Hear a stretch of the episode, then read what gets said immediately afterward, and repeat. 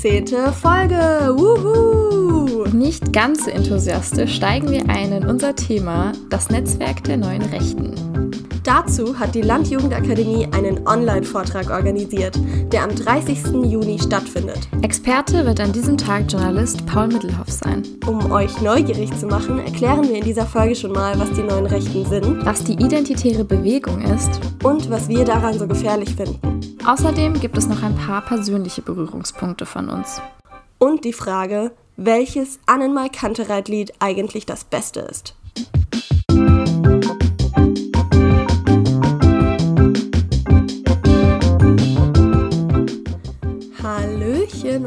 Herzlich willkommen bei einem neuen Date. Das hier ist unser Podcast Dates mit den Climates und Mila war der Meinung, dass wir das ein Date nennen müssen. Und Mila ist auch die Person, die ihr gerade eben gehört habt. Die andere wunderschöne Stimme gehört zu Lena.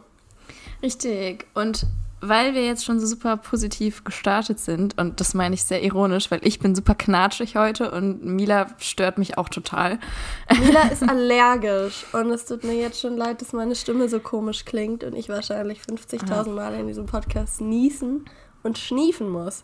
Aber damit müssen wir jetzt einfach alle klarkommen. Ja, wenigstens haben wir jetzt schon mal von ganz vornherein geklärt, dass du kein Corona hast. Sehr gut, immer schön. Ja, ich ich bin das jetzt das Gefühl, erste Mal so- geimpft. Wuhu. Ja, ist okay, Mila. ich bin voll neidisch einfach. Ja, verstehe ich, verstehe ich. Okay, so, um jetzt wirklich glücklich zu werden, habe ich direkt eine Positivismusfrage für dich. Am Anfang dieses Podcasts, bevor wir überhaupt über das Thema reden, wollen wir immer ein bisschen positive Vibes mit reinbringen und uns daran erinnern, dass es gute Dinge in dieser Welt gibt, um es ganz melodramatisch auszudrücken. Ähm, und deswegen stelle ich Mila immer eine Positivismusfrage, wo sie nicht weiß, zu welchem Thema oder was ich sie überhaupt frage. Und dann muss sie immer ganz spontan darauf antworten. So, und dieses Mal ist es wirklich sehr platt. Also es ist wirklich sehr einfach. ähm, ich möchte einfach nur von dir wissen, was dich glücklich macht. Wow, sehr einfach, ist klar. Was mich Ja, glücklich also- macht. Ich habe es mir ziemlich einfach gemacht mit der Frage. Ja, definitiv. Oha, was mich glücklich macht. Ich glaube, ich bin in einer sehr privilegierten Situation, dass mich sehr vieles glücklich macht. Warte mal kurz, ich muss ganz Leben. kurz nachgucken. Wir haben noch keine drei Minuten geredet und wir haben schon wieder unser Lieblingswort benutzt. Privilegiert. ja. Ähm, ja, okay, okay. Ich, mir geht es sehr gut. Ja, aber darum, nee, also sorry, aber damit lasse ich dich jetzt wirklich nicht, nicht, nicht raus. So. Du kannst ja nicht einfach sagen, mir geht es sehr gut. Stress mich nicht. Ich finde, eigentlich kannst du mal anfangen. Was macht dich denn glücklich? Ja, also ich kann dir erzählen, wie ich auf diese Frage gekommen bin. Und zwar saß ich draußen und es war sonnig und da war ich sehr glücklich, weil es sonnig war. Und ähm, dann bin ich auf diese Frage gekommen, weil ich auch gerade so war, so, ey, okay, ich schreibe jetzt endlich noch mal ein Podcast-Skript. Hat ja ein bisschen länger gedauert seit der letzten Folge und es war irgendwie schön. Und es war gerade ähm, mein Zeitmagazin angekommen. Die habe ich nämlich jetzt abonniert, weil ich Studentin bin und es dann günstiger kriege und das macht mich auch glücklich. Also Dinge, Dinge bekommen finde ich schon gut. Ist jetzt erstmal sehr kapitalistisch. Aber ähm, oh, ich kann auch erzählen, gestern, oh, gestern war ich so glücklich, oh mein Gott. Wir haben nämlich Basketball gespielt und ich konnte einfach gar nicht mehr und es war so schön sonnig und wir haben, äh, ich bin ganz viel gelaufen und es war voll, voll schön, weil ich voll fertig war, aber es war auch voll, voll schön einfach, ja. Also mich macht, mich macht sportlich sein und mich mit Menschen umgeben, die ich mag, glücklich. Genau, und das Ding ist halt auch so, da bin ich auch, als ich dann heimgefahren bin, war ich auch so, boah, ich bin gerade so glücklich und dann hatte ich halt voll Lust, das so mit dir und mit euch zu teilen und dann hat mich das irgendwie wieder traurig gemacht, weil wir ja gerade voll nicht ähm, in einer Area sind. Ja, aber, es, aber ich war trotzdem sehr glücklich. Um den Abschluss nochmal so ein bisschen schön zu gestalten. Ja, nee, aber Oh, weißt du, das was ich meine? schön, also Lena. Glück ist ja immer, wenn man das auch mit Leuten teilen will. Ja. Also hab, zumindest habe ich so das Gefühl. Also ich kann auch alleine sehr gut glücklich sein, Ja. aber man hat ja im Zustand des Glücks schon immer das Bedürfnis, irgendwie Leuten mitzuteilen, dass man glücklich ist. Nee, das stimmt. Also ich glaube, mich macht der Sommer auch ziemlich glücklich. Obwohl das gerade so ein bisschen getrübt wird durch diese Kackallergie. Weil irgendwie, das war letztens richtig traurig. Da standen wir so vor dem Unterricht draußen und dann haben so zwei darüber geredet, wie schön es ist, jetzt einfach so in der Wiese zu liegen. Und mein Kopf dachte sich einfach nur so, Nies und Hachi. Und ich konnte gar nicht im schönen Kopf an diese Wiese denken, weil ich so genervt war von dieser Allergie. Naja, aber das ist negativ, positiv, positiv. Was mich sehr glücklich gemacht hat, ist, als ich letztens nochmal sowas geschrieben habe. Weil das habe ich sehr lange nicht mehr gemacht. Irgendwie so in der Schulzeit mehr, aber dann hatten wir jetzt in, in meinem Kurs so eine Aufgabe, dass wir fünf Minuten Zeit hatten, irgendwas zu tun, irgendwas zu präsentieren, was wir möchten. Nur fünf und, Minuten, oha. Ja, und es war halt so komplett offen, was wir machen. Und dann habe ich nochmal was geschrieben und das hat mich irgendwie sehr, sehr glücklich gemacht, weil das sehr schön ist zu schreiben. Ansonsten macht mich noch sehr glücklich meine Familie, meine Freundinnen, dass ich so was Geiles als Ausbildung mache, was mich so glücklich macht. Ganz viel. Ganz viel macht mich eigentlich glücklich. Ich sollte der glücklichste Mensch auf dieser Welt sein eigentlich das ist doch eigentlich scheiße, sich immer so zu sagen, ich muss doch jetzt glücklich sein. Weißt du, was ich meine? Ich glaube, das ist, weil du hast dann ja eben auch direkt so deine Privilegien angesprochen. Und ich habe immer so das Gefühl, wenn man sich so sagt, okay, das muss ich jetzt und es ist halt gerade kein Problem, so, dann ist man so, so doppelt unglücklich, weil man so nach Gründen sucht. Und ich, weißt du, was ich meine? Ja, ich glaube, das ist so ein bisschen ähnlich wie so ein Dankbarkeitstagebuch zum Beispiel. Wenn man sich so immer wieder aufschreibt, wofür man dankbar ist, soll das ja dazu führen, dass man dankbar ist und dass das einen glücklich macht. Aber andererseits bringt es auch immer sowas mit, ich bin für so vieles dankbar, warum bin ich nicht der glücklichste Mensch auf der Welt? Ja. Also ich glaube, es geht schon darum, sich immer wieder klarzumachen, wie viel Glück man eigentlich hat und sich auch daran freuen zu können. Aber es sollte natürlich kein Zwang daraus entstehen. Was hm. es aber manchmal auch tut. Kann man nicht leugnen.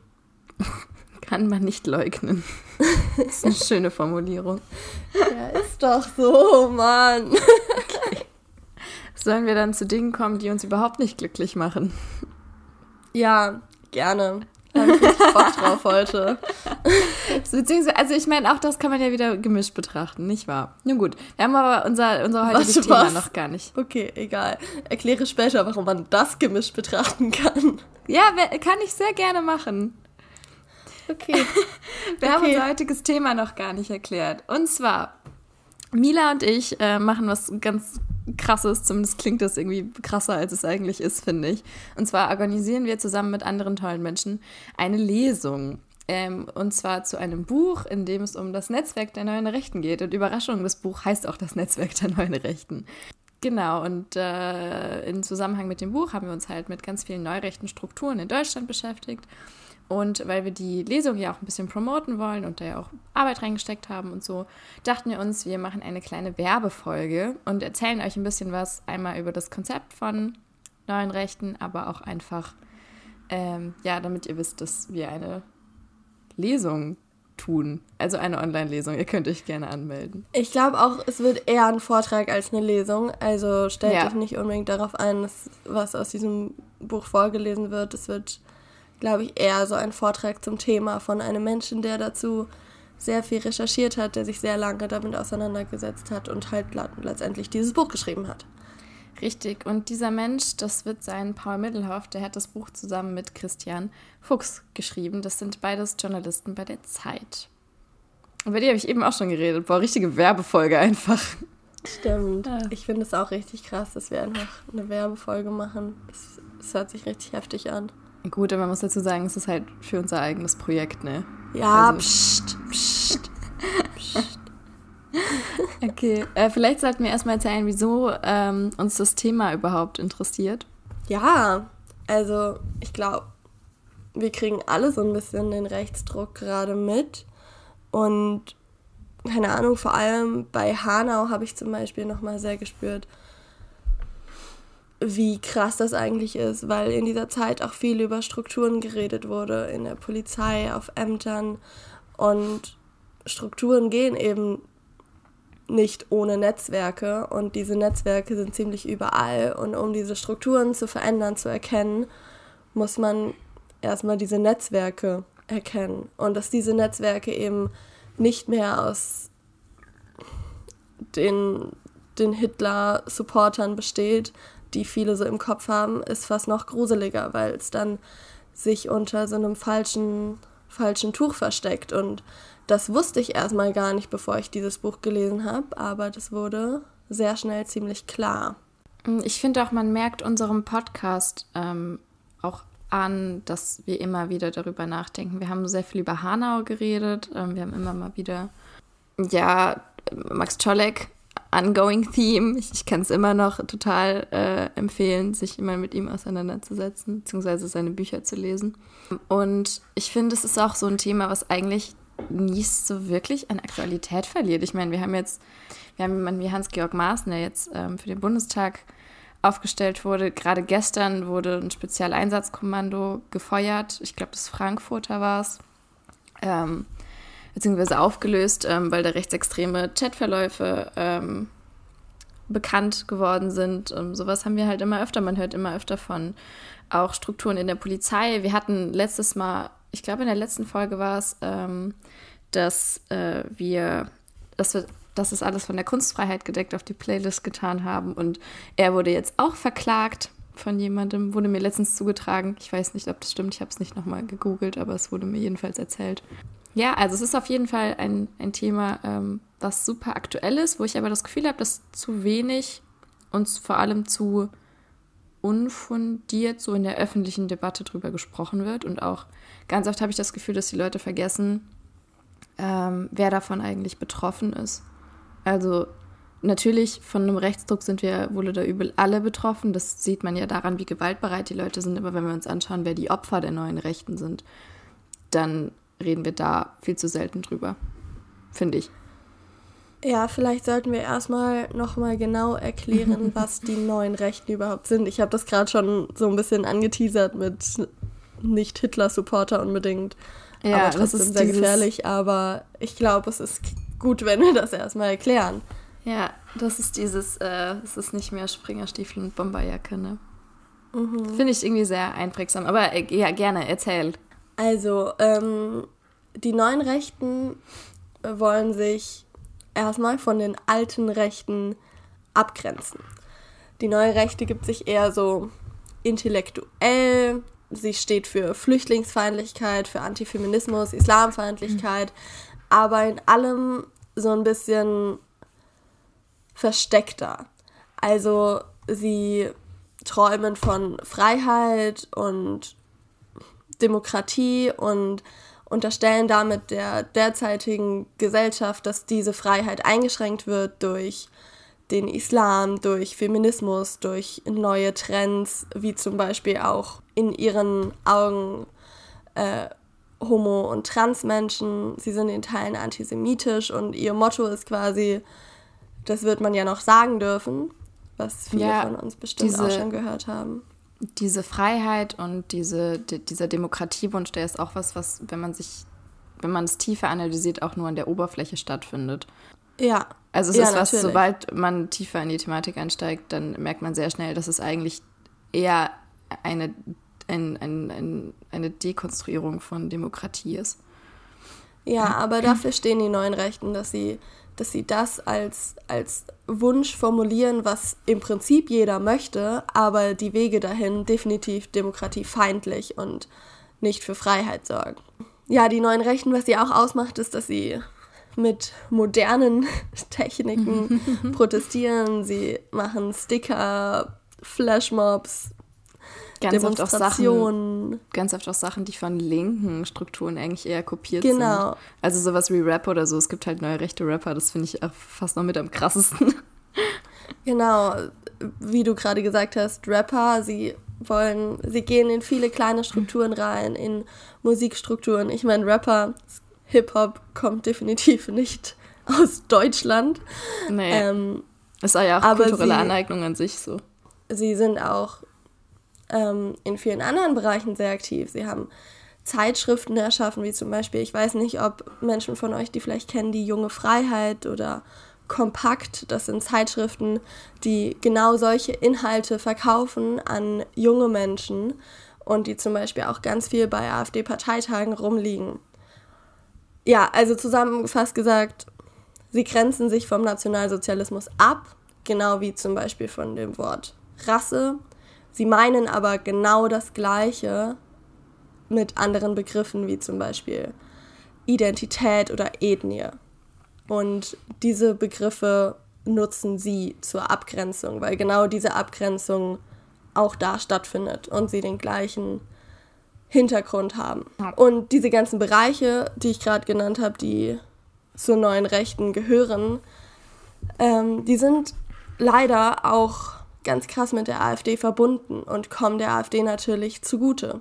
Denn je mehr Inhalte über zum Beispiel Zeitschriften, über Rapper an die Gesellschaft gelangt, desto mehr Unterstützung bekommt die AfD natürlich. Ähm, eine andere Organisation, die auch sehr eng mit AfD verbunden ist und auch sehr tief in den neuen Rechten verwurzelt ist, weil sie auch ein fester Bestandteil davon ist, ist die Identitäre Bewegung. Ich weiß nicht, vielleicht haben ein paar von euch schon mal ähm, von denen gehört und ich muss euch jetzt direkt mal vorwarnen, weil in der Erklärung kommen jetzt sehr viele Anführungszeichen vor, weil ich eigentlich, also weil das eigentlich nicht zu meinem Sprachgebrauch gehört, aber halt eben zu ihrem. Ähm, wenn man auf die Webseite der identitären Bewegung fühlt, dann fühlt man sich erstmal total an so eine ganz professionelle NGO erinnert. Es hat mich sogar so ein bisschen an Amnesty International, also die Menschenrechtsorganisation, Ach, erinnert. Ja, weil es auch so diese gelb-schwarze Kombination und halt auch so richtig modern gemacht. Das passt ja voll zu dem, was du eben gesagt hast, dass die halt so einen auf, ja, neu halt eben machen und nicht so altbacken. Aber um ehrlich zu sein, es ist auch ungefähr das Einzige, was sie mit Amnesty International gemeinsam haben. Ähm, weil direkt das, eines der ersten Bilder, die man sieht, ist so ein ähm, Bild von einem von diesen großen Schiffen auf offenem Meer ähm, und darauf hängt ein Plakat, auf dem steht You will not make Europe home, no way und defend Europe. Also es ist was, was sich ganz klar gegen Flüchtlinge richtet. Genau, außerdem ähm, steht da, dass sie sich in dass sie der Auffassung sind, sich in einem medialen Informationskrieg zu befinden. Das passt natürlich sehr gut zu dieser Fake News-Debatte, die immer wieder geführt wird und diesem Lügenpresse-Vorwurf, der natürlich komplett haltlos ist, den auch die AfD immer wieder ähm, anbringt. Sie haben auch eine eigene Nachrichten-App, die heißt Occident News. Ich, also schon allein, wenn man eine Nachrichten-App Occident News, finde ich es auch schon nun gut. Ähm, sie selbst sagen, sie wollen da einen ungefilterten Zugang zu patriotischen und nonkonformen Inhalten bereitstellen. Das war jetzt eines dieser Zitate. Ähm, und ich finde, auch hier merkt man schon wieder ganz gut so, sie nennen es patriotisch, ähm, weil Patriotismus halt eben der mh, der nettere Begriff, sage ich mal, für Nationalismus ist, weil nationalistisch sagt eben keiner mehr, seitdem allen klar geworden ist, dass Nazis irgendwie scheiße sind. Deswegen sagen irgendwie die Leute immer patriotisch, aber es ist halt ein ganz klarer Euphemismus, vor allem in Kombination mit diesen Bildern von wegen Flüchtlinge, bleibt mal bitte, wo ihr herkommt, so gesehen. Äh, außerdem sprechen sie von einer linksliberalen Hegemonie. Ähm, ich könnte mir vorstellen, dass vielleicht nicht alle Menschen wissen, was eine Hegemonie ist. Ähm, damit meint man in der Regel, dass ein Staat oder eigentlich einfach irgendeine Organisation so eine Art Herrscherrolle über alle anderen hat. Also sie übernehmen so die, die Vormachtstellung und sind mächtiger als alle anderen. Das heißt, sie gehen mehr oder weniger davon aus, beziehungsweise verbreiten die These, dass Deutschland viel zu links ist und die Linken so quasi die, die Meinungsdiktatur in Deutschland abbilden. Genau, Hegemonie ist auch meistens negativ besetzt. Das heißt, äh, die Mission der Idee, also der identitären Bewegung, und das schreiben sie auch ganz deutlich so, ist, äh, die deutschen Diskurse und vor allem auch seine Themen mehr nach rechts zu verschieben. Das heißt, es soll eine ganz klare Meinungsbeeinflussung und im Zweifel auch Manipulation stattfinden. Ähm, sie sprechen außerdem von der Migrationswaffe ähm, und kriminalisieren Flüchtlinge. Ähm, das passt ganz gut dazu, dass sie ihren Kanal, also ihren News-Kanal Occident News genannt haben. Äh, der Okzident ist nämlich das Gegenstück zum sogenannten Orient. Und ich finde, man merkt schon, das sind eigentlich total veraltete Begriffe. Ich weiß noch, ich habe letztes Semester äh, für die Uni einen Text gelesen, der war von irgendwann kurz vorm Nationalsozialismus. Ähm, und das waren da komplett normale Begriffe. Und da wurde schon ähm, so überlegt, warum ist denn der Orient so unterentwickelt, viel unterentwickelter als der Okzident und diese Dinge. Also das ist jetzt nicht das, was bei der identitären Bewegung steht, aber es passt ganz gut in ein relativ sozialdarwinistisches Weltbild. Ja, ja, das Schlimme ist, finde ich auch, dass diese Führungsfiguren in der identitären Bewegung ganz gruselige Menschen sind. Also, dass sie aus der NPD-Jugend kommen, dass sie aus radikalen Burschenschaften kommen und auch verbotenen Neonazi-Organisationen. Also der Ursprung der identitären Bewegung und wie sie auch jetzt ist, wie sie sich aber nicht preisgibt, ist extrem radikal und ja richtig gruselig. Ja, ich finde, das passt eigentlich, eigentlich ist es ein richtig gutes Paradebeispiel für neue Rechte, weil wenn man es sich so anguckt, dann kommt es halt so bürgerlich und gut gemeint rüber. Wir haben eben ja schon gesagt, so hier dieses Patriotismus ist so das Ding. Aber andererseits prophezeien sie dann wieder einen Bürgerkrieg und sagen, wir würden hier gerade einen großen Bevölkerungsaustausch erleben würden. Also das heißt, sie verbreiten ganz klar rechte Verschwörungstheorien und tun aber auf nett und sagen, ey, und spendet uns doch, weil wir unterstützen eine gute Sache und wir unterstützen die patriotische Jugend und all diese Dinge. Ja, also das Geile ist, finde ich halt auch so, ich habe das nicht irgendwie krass investigativ recherchiert oder so, das steht alles da, das steht alles auf deren Seite. So, also man muss das nur googeln und dann kann man es lesen. Und das sind halt einfach rechte Verschwörungstheorien, die Leute einfach unterstützen können, wenn sie wollen. Ich glaube, sie werden in Teilen sogar vom Verfassungsschutz beobachtet, aber ich finde es irgendwie trotzdem ja.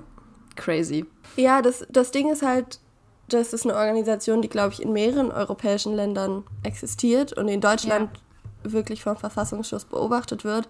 Das heißt, die AfD darf sich offiziell nicht mit ihnen zusammentun und haben das auch so für sich offiziell festgelegt.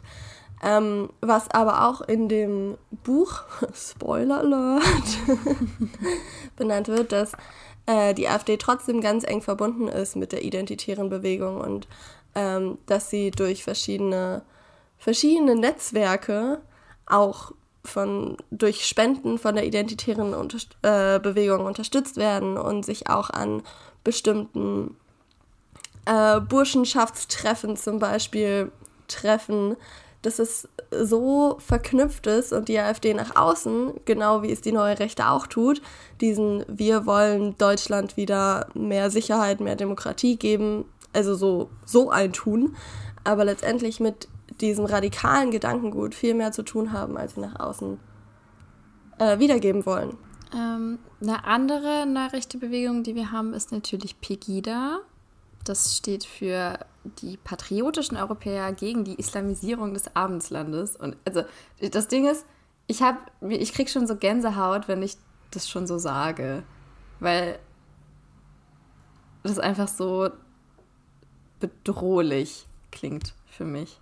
Ja, es ist halt genau das auch wieder, was, was die neue Rechte ausmacht. Der Hass gegen den Islam und so wird der Islam zum Sündenbock. Hm. Ja, ähm, auch ganz oft der Islam einfach gleichgesetzt mit ähm, sogenanntem islamistischen Terror, also die eigentlich genau. nichts mit den Menschen zu tun haben, die hier friedlich ihre Religion ausleben. Ich glaube, das ist was, was auch ganz viele Menschen, die nicht rechtsextrem sind, sehr oft vergessen. Also islamischer Staat ist nicht dasselbe wie Menschen, die Muslime sind. Ja, das sollte eigentlich ziemlich klar sein, ja. Ja, aber hm. das ist ja so genau das, was sie immer suggerieren. Äh, dazu kann man halt auch noch sagen, dass, dass Pegida auch ganz schön mit ihren Demonstrationen und mit ihrem Ausdruck die AfD unterstützt hat und die AfD dadurch auch viele Wählerstimmen bekommen hat, dass inzwischen einfach eine Partei ist, die im Bundestag sitzt und verbunden ist mit diesen radikalen Bewegungen, die wir gerade benannt haben. Hm. Das ist auch keine kleine Splitterorganisation oder so. Also es gibt ganz viele verschiedene ähm, Ortsgruppen von Pegida. Es, gibt, es haben bestimmt mal ganz viele von Kagida gehört. Das ist quasi Kasseler gegen die Islamisierung des Abendslandes. Ja, das ist jetzt so ein Beispiel. Ja, also es ist definitiv eine Sache, die weiter verbreitet ist, als man denkt und die irgendwie im Mainstream ganz oft nicht so wirklich ankommt. Ja, aber das Gruselige ist, ist ja, dass sowas wie Pegida, wie du auch schon gesagt hast, die schon als kleine Gruppierung ganz viele noch kleinere Gruppierungen an verschiedenen Orten haben, sowas auch mit ganz viel anderem funktioniert. Und das sieht man ja auch so ein bisschen an den Querdenkern. Das ist, also ich will jetzt nicht unbedingt direkt Pegida und Querdenker gleichsetzen, aber auch das, auch diese Organisation, diese Gruppierung handelt sehr rassistisch und wird auch sehr geleitet von die Querdenker den jetzt. neurechten Strukturen. Genau, ja. Ja. Und auch da gibt es unglaublich viele Gruppierungen, die in Deutschland verteilt sind. Und zum Beispiel auch im Umkreis von Altenkirchen im Westerwald, wo wir ja beide herkommen, gibt es da eine Gruppierung, mit der wir uns im Rahmen von diesem Vortrag beschäftigt haben. Und das ist auch ziemlich gruselig, wie einfach in der Nähe, wo wir aufgewachsen sind, solche Gruppierungen sind, die immer radikaler und immer extremer werden und wo gar nicht unbedingt immer der Zusammenhang zur, zu rechtem Gedankengut und zur AfD gemacht wird. Ja, und auf der anderen Seite haben wir dann natürlich eben ähm, die AfD, die ja auch im Westerwald nicht so schlecht vertreten ist.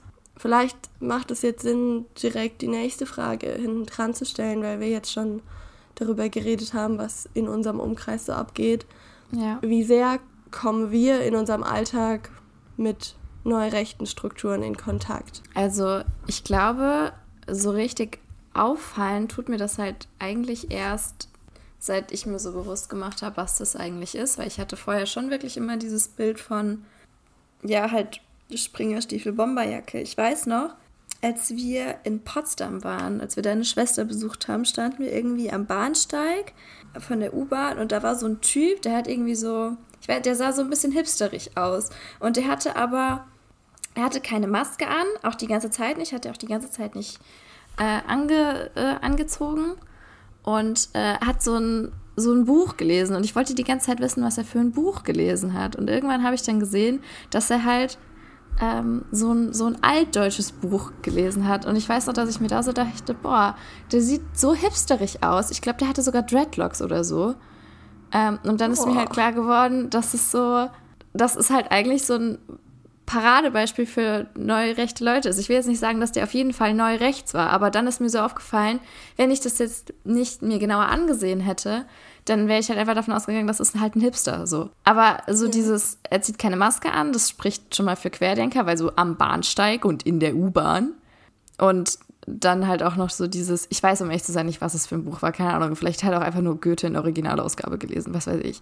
Aber ja, so dieses Rückbesinnen auf deutsche Kulturtradition und war ja früher alles besser und so. Ne, das passt halt eben auch ganz gut. Aber viel mehr ähm, kommen wir dann natürlich mit in den Kontakt, wenn wir uns, ja, weiß ich nicht, wenn wir in Altenkirchen am AfD-Büro vorbeifahren. Das ist mittlerweile so normal, dass es da ist. Ich finde, eigentlich sollte man sich viel mehr drüber aufregen, wenn man da vorbeifährt. Aber irgendwie, so mittlerweile fährt man da halt dran vorbei und überlegt, ob man was vom Bäcker daneben mitnehmen soll oder ja. Ja, ich musste auch, als ich über diese Frage nachgedacht habe, äh, daran denken, als wir nach Cuxhaven gefahren sind und äh, da in diesem, am Bahnhof auch in diesem Kiosk waren. Da hatten wir beide noch keinen Plan von diesem Buch. Das ist lustig. Als wir von Cuxhaven zurückgefahren sind, eine Stunde später, haben wir uns das erste Mal mit diesem Buch auseinandergesetzt. Ja, das, das. Ist lustig.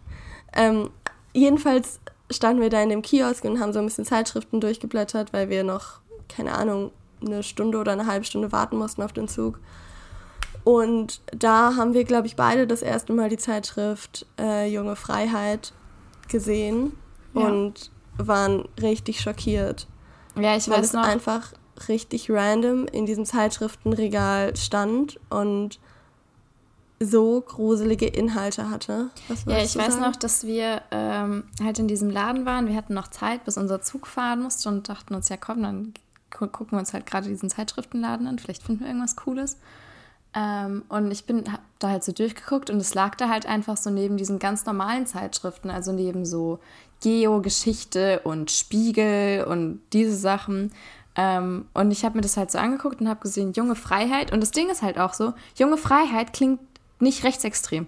Junge Freiheit klingt, das könnte auch was Linkes sein, so.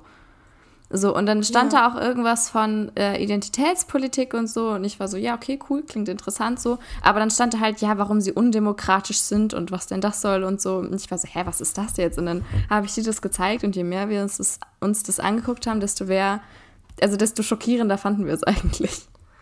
Ja, also den Artikel, den ich da angefangen habe zu lesen, das war halt genau dieser Inhalt, das darf man ja noch sagen dürfen.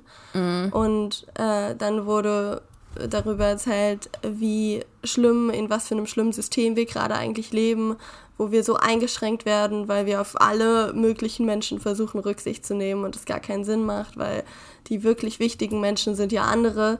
Und sowas in einem normalen Kiosk, an, an einem normalen Bahnhof, in einem normalen Zeitschriftregal zu sehen und es liegt einfach da und jeder Mensch kann sich das anschauen. Das hat mich so schockiert. Ja, ich finde, das zeigt einfach, dass es salonfähig geworden ist. Und dass der Mensch, der diesen, dieses Regal eingeräumt hat, entweder nicht davon wusste, was der Inhalt dieser Zeitschrift ist, oder ja, es halt toleriert. Aber naja. ich meine, es ist halt auch nahezu unmöglich, dass alles komplett zu, zu checken und zu merken, oh, das sind irgendwie halt problematische Leute, die dahinter stecken oder irgendwas. Weil es so viel gibt mittlerweile. Ja, weil nicht früh genug darauf reagiert wird. Ansonsten würde ich dir aber komplett zustimmen, dass ich ziemlich in einer Bubble lebe, wo das nicht so vorgekommen ist vorher. Ähm, aber im Zusammenhang mit dieser Lesung haben wir uns ja auch so ein bisschen damit beschäftigt, was in unserem Umkreis so abgeht. Außerhalb vom AfD-Büro, mhm. was du gerade noch genannt hast. Und da haben wir ja auch ganz schön viel gefunden von der Fassfabrik in Hachenburg, die ja viele kennen, was da für Connections auch zur identitären Bewegung zum Beispiel stattfinden, wer da so die Funktionäre sind, wohin die Kontakt haben und was sonst so. Es gibt zum Beispiel eine Facebook-Seite, die heißt Freundeskreis Westerwald. Ich weiß nicht, müsst ihr euch nicht anschauen. Also würde ich euch auch nicht sagen, das anzuschauen, aber da sind ziemlich viele gruselige Artikel veröffentlicht worden, wie zum Beispiel auch Bilder äh, zu Stolpersteinen, die sie in Altenkirchen verteilt haben. Stolpersteine, wo dann Menschen drauf gelistet wurden, die von Ausländern ermordet wurden. Also ich in Anführungszeichen. Ja. Also ich glaube, sie hatten auch gesagt von Ausländern, ne? Weil genau.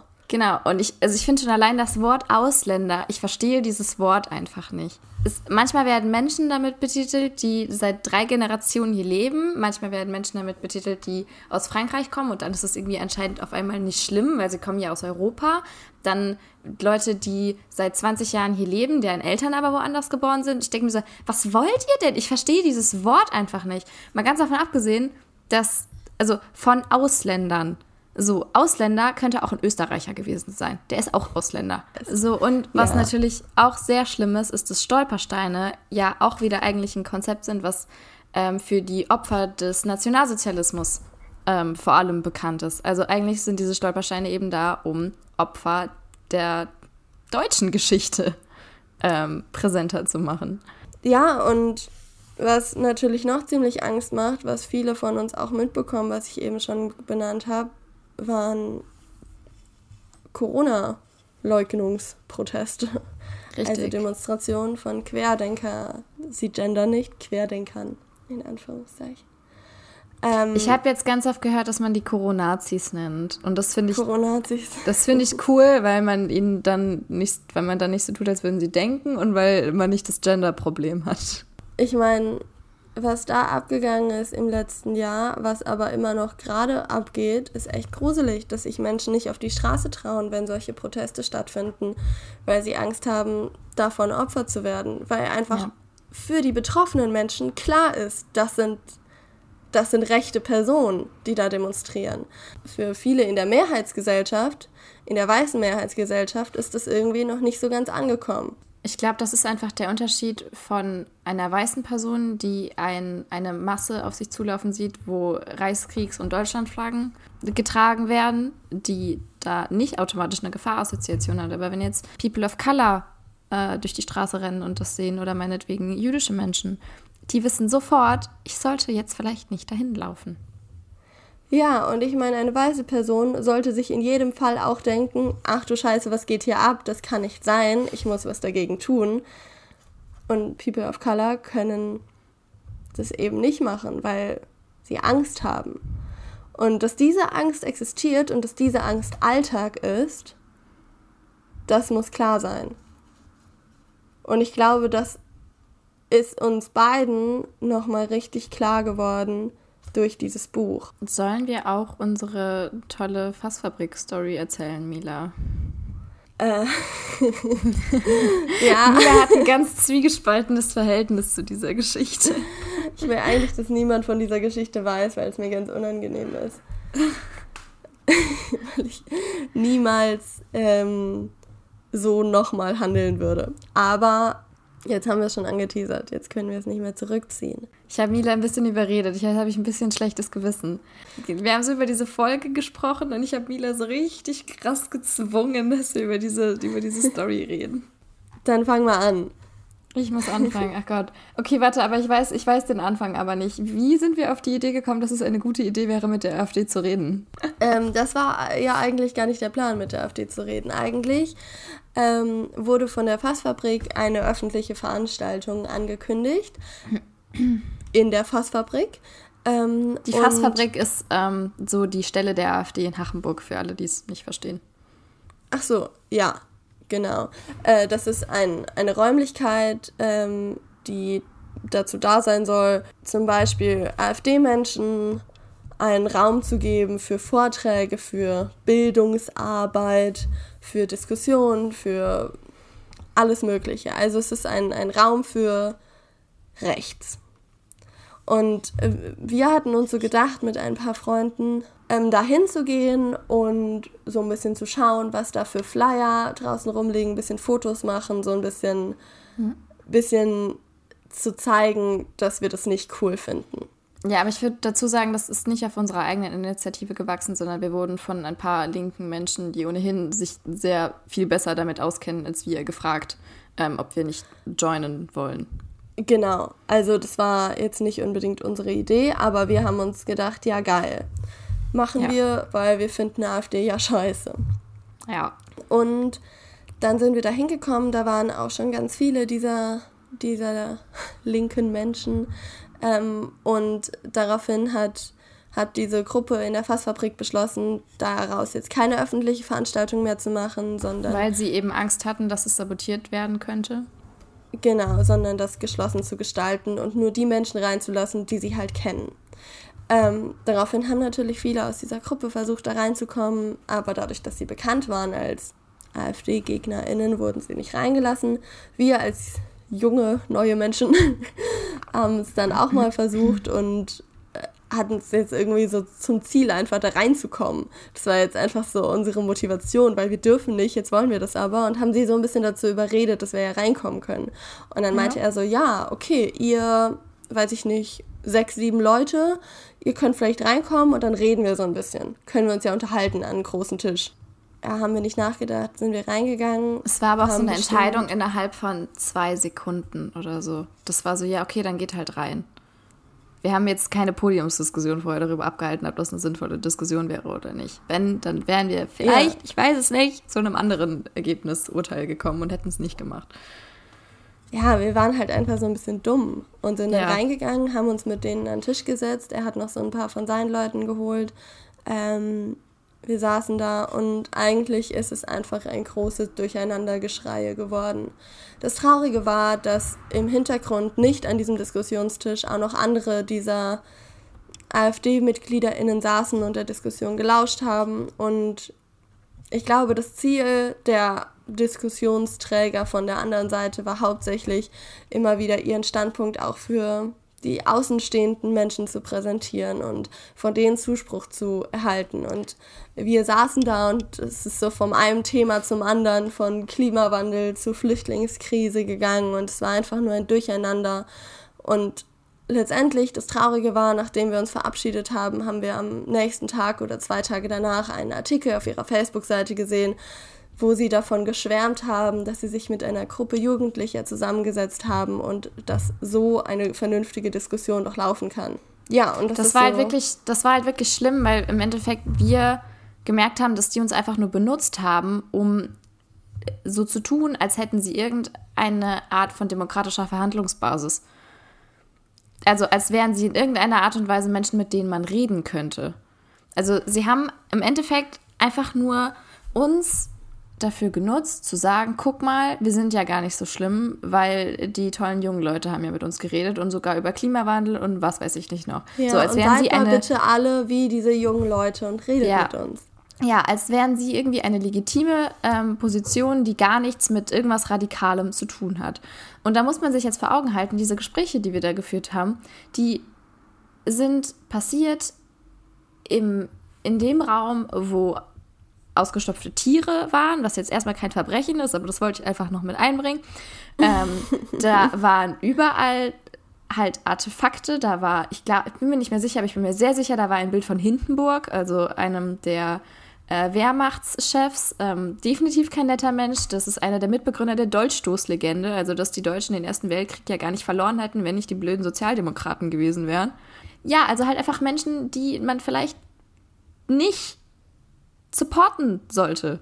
Und Menschen, über die man sich nicht identifizieren sollte und die schon gar nicht als Vorbild in einer politischen, in einer politischen Räumlichkeit hängen sollten.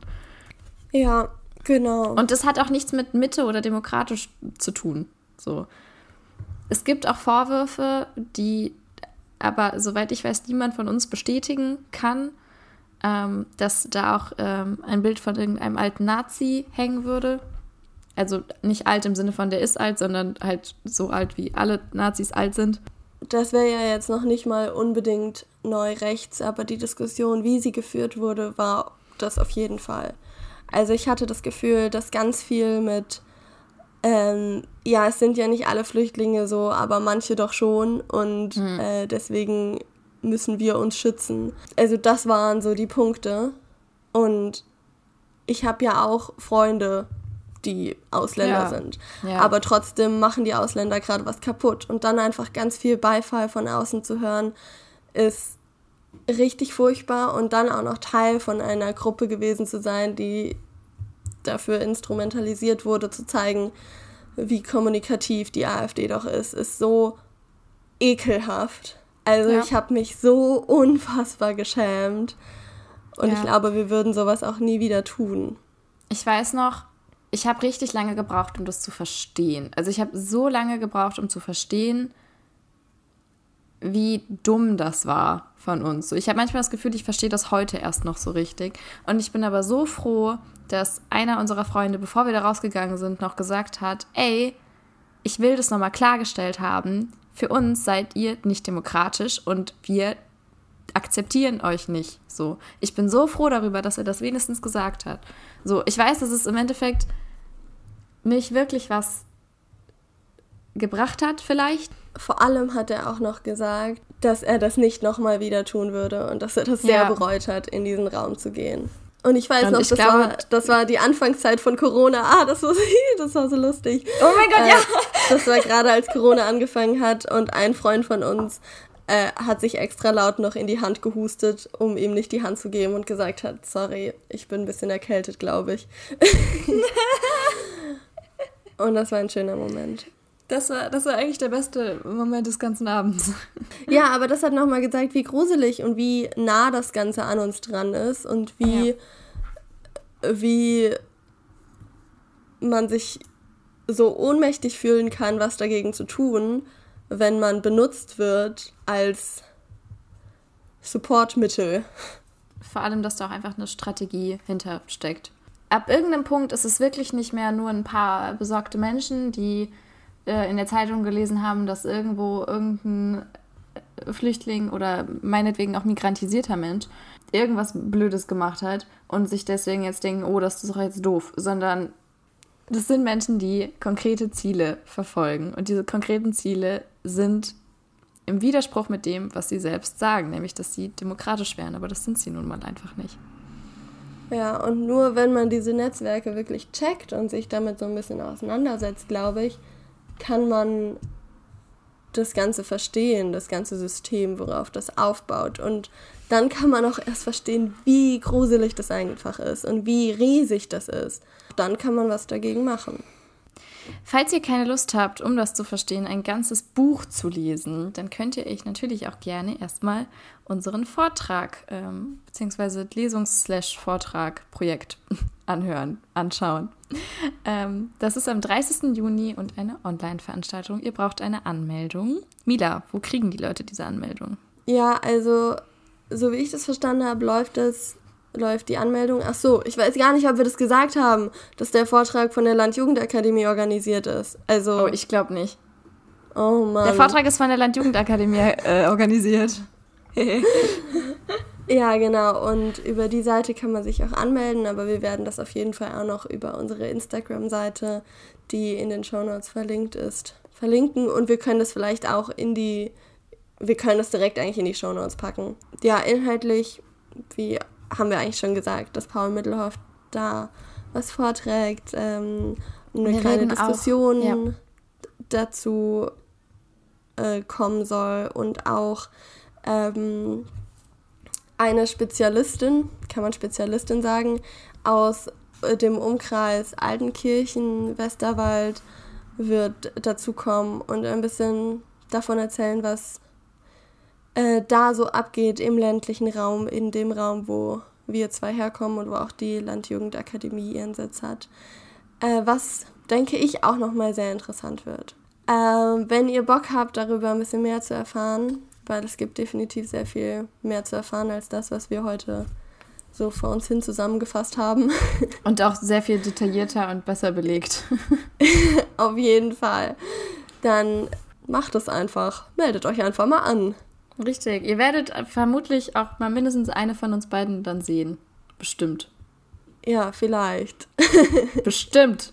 Wir haben, wie am Ende von jeder Folge, auch noch was Schönes für euch. Und zwar haben wir eine ganz tolle Playlist, die nennt sich Vino Cappuccino und Wodka, weil das ein cooler Name ist. Und wir sortieren alle Lieder, die wir auf diese Playlist packen, in diese Kategorien ein. Also ist ein Lied ein Vino, ein Cappuccino oder ein Wodka. Mila, hast du es geschafft, was anderes als Vinos rauszusuchen? Ja, hab ich. Zwei also, Nicht-Vinos? Zwei Nicht-Vinos. Oha. Krass, ne? Ich glaube, das war noch nie so. Ich glaube, das auch nicht. Ja. also, ähm, das eine Lied, oh, oh, das ist ein geiles Lied. ähm, ich weiß nicht, ob ihr alle den Eurovision Song Contest gesehen habt. Nein. Nein. Da hat ja Italien gewonnen. Und erstmal war ich damit gar nicht zufrieden. Weil, nee, ging nicht. Ging nicht in meiner Mut, da ging das nicht. Aber mhm. ich wurde überzeugt von ihnen. Und zwar von einem anderen Lied als das, was sie da gesungen haben. Das Lied heißt I Wanna Be Your Slave. Und die Band Maneskin, oder ich weiß nicht, ob sie so ausgesprochen wird, aber das ist so gut. Es ist so heiß einfach. Oh. I wanna be a slave. Oh, okay. I wanna be your slave. Oh, und diese Stimme einfach. Und, ah. und, oh, dieser Liedsänger einfach. Ihr müsst ihn googeln. Oh mein Gott. Naja, auf jeden Fall ist es safe eine Spirituose. Weil das braucht man, um diese Hotness ertragen zu können. ähm, das ist ein Wodka, würde ich sagen. Ähm, genau, und dann noch so ein bisschen, bisschen themenrelevant, dachte ich, wäre auch nicht schlecht. Habe ich ein Lied, ähm, was nach Hanau, ein, ein Rap-Song, was nach Hanau geschrieben wurde. Das heißt, Wo wart ihr von Aksu? Ehrlich gesagt wusste ich nicht, was man dazu trinken kann. Ich glaube, ich habe beschlossen, das einfach, das muss man nüchtern hören. Nüchtern. Ohne ja. irgendwas. Ja. ja, das ist mein Fazit. Und deine Lieder? Ich habe mir die Playlist angeguckt und ich habe gemerkt, da fehlt definitiv eine sehr wichtige Seite von meinem Musikgeschmack. Oha. Weißt du, welche Seite? Es, ähm, ist, es ist eine sehr wichtige Seite, okay? Ist das eine wichtige Seite? Es ist eine super wichtige Seite. Da fehlt Deutschrap. Uh. Oh nein, wie konnte das nur passieren? Und zwar, ey, aber ohne Witz, ich feiere dieses Lied so brutal. Ich habe ein sehr zwiegespaltenes Verhältnis zu der Künstlerin, weil sie mal einen Song mit Xavier Naidoo gemacht hat und ihr auch kulturelle Aneignung vorgeworfen wird, aber ich finde sie irgendwie trotzdem total geil. Und zwar Shirin David, ich darf das und das ist sowas von den Wodka. ja, aber und, ey, so, es gibt so wenige Frauen im Deutschrap, die mir so richtig das Gefühl geben, so, so empowernde Sachen zu machen, aber dieses Lied macht es zu 100 Prozent. Ja. Und dann noch einfach so was komplett anderes ähm, Tommy von Anne Kantereit, aber die Live-Version. Und das ist ein Vino. Ja, ich habe das letztens erst entdeckt. Ich wusste nicht, dass es dieses Lied gibt. Und dann wurde mir das so vorgeschlagen und ich war so, ah, okay. Und es ist ein wunderschönes Lied. Auch, dass er dann anfängt, so Kölsch zu singen. Ja, ganz tolles Lied. Ja, geht so. Ich bin gar nicht so ein Fan von Tommy. Was? Ja, ich weiß nicht. Ich aber ich finde das irgendwie so ein grundlegendes Problem mit, mit Kölsch und Dialekt. Okay. Das finde ich ja, jetzt schwierig. Ich weiß, ich weiß. Ich glaube, wir haben darüber auch schon mal eine Diskussion geführt. Okay, ja, das Ding ist ja auch, also eigentlich ist, ich finde das irgendwie auch schön, weil es so dieses Heimatding ist und zu Hause sein und so. Aber, und das ist ja auch so, so ein Ding, was von Neurechten total angeeignet wurde, also die das total für sich beansprucht haben. Aber bei ihnen und in diesem Lied ist es irgendwie so was, was Freies, Schönes. Also so, so was Inklusives. Ja, und, und die sind halt einfach generell toll. Und die Stimme ist auch einfach toll. Aber weißt du nicht, was ich meine? In ganz vielen Liedern, wo irgendwie so, so zu Hause und auch deutsches Dingzeug besungen wird, habe ich so ja, das Gefühl, klar. dass ich so meine, Heimat ist voll das Wort, was. Ja, ja, das ist, auf jeden also Fall. dass es so ein Kampfbegriff ist, quasi so im Sinne von, ja, hier sind wir noch wirklich deutsch. Aber so in diesem Lied ist es halt so was richtig Ruhiges, Schönes, so im Sinne von, nicht, nicht im Sinne von Heimat, von da gehöre ich hin, sondern im Sinne von, hier komme ich an, so. Ja, aber auch da komme ich her. Und ich weiß nicht, vielleicht habe ich da so ein kleines Problem einfach mit. Womit jetzt? Dass da komme ich her, da gehe ich hin, dass das so ein Zusammen wird, weißt du? Ja, aber ich finde, es wird sehr klar, dass das kein Absolutheitsanspruch ist. Nein, nein, aber da, deswegen kann ich mich, glaube ich, nicht so damit identifizieren. Ach so. Aber ich würde mich da auch gar nicht, also ich würde auch gar nicht sagen, da wo wir zusammen groß geworden sind, da gehen wir alle irgendwann wieder hin. Das würde ich auch gar nicht sagen. Von ja. mir jetzt. Aber es ist doch trotzdem voll schön. ich glaube, du wirst nicht damit klarkommen, dass es nicht mein absolutes Lieblingslied von Annemai Kantereit ist, oder? Nee, also das ist nicht dein absolutes Lieblingslied, ist, damit komme ich ganz gut klar. Da, da, darfst du andere Lieblingslieder haben. Danke, das ist nett Bitte. von dir. Sehr gerne. Okay. Ich bin für meine Großzügigkeit bekannt. Dann lasst uns gerne wissen, ob ihr Tommy mögt oder nicht mögt. Was euer Lieblingslied von Kantereit ist, das finde ich auch sehr relevant. Ja, gerne. Nehmt an dem Vortrag der Landjugendakademie teil. Es würde uns sehr viel Freude bereiten. Es wäre uns ein inneres Impfen. Ein inneres Kuchenessen. Ah, okay. War schön. Äh, ich will immer sagen, mit euch geredet zu haben, aber eigentlich haben wir nur geredet. War schön, Lena, mit dir geredet zu haben. Ich finde es auch immer so schön, mit dir zu reden, Mila. Folgt unserer Playlist, folgt uns auf Instagram. Okay, cool. Tschüssi. Tschüss.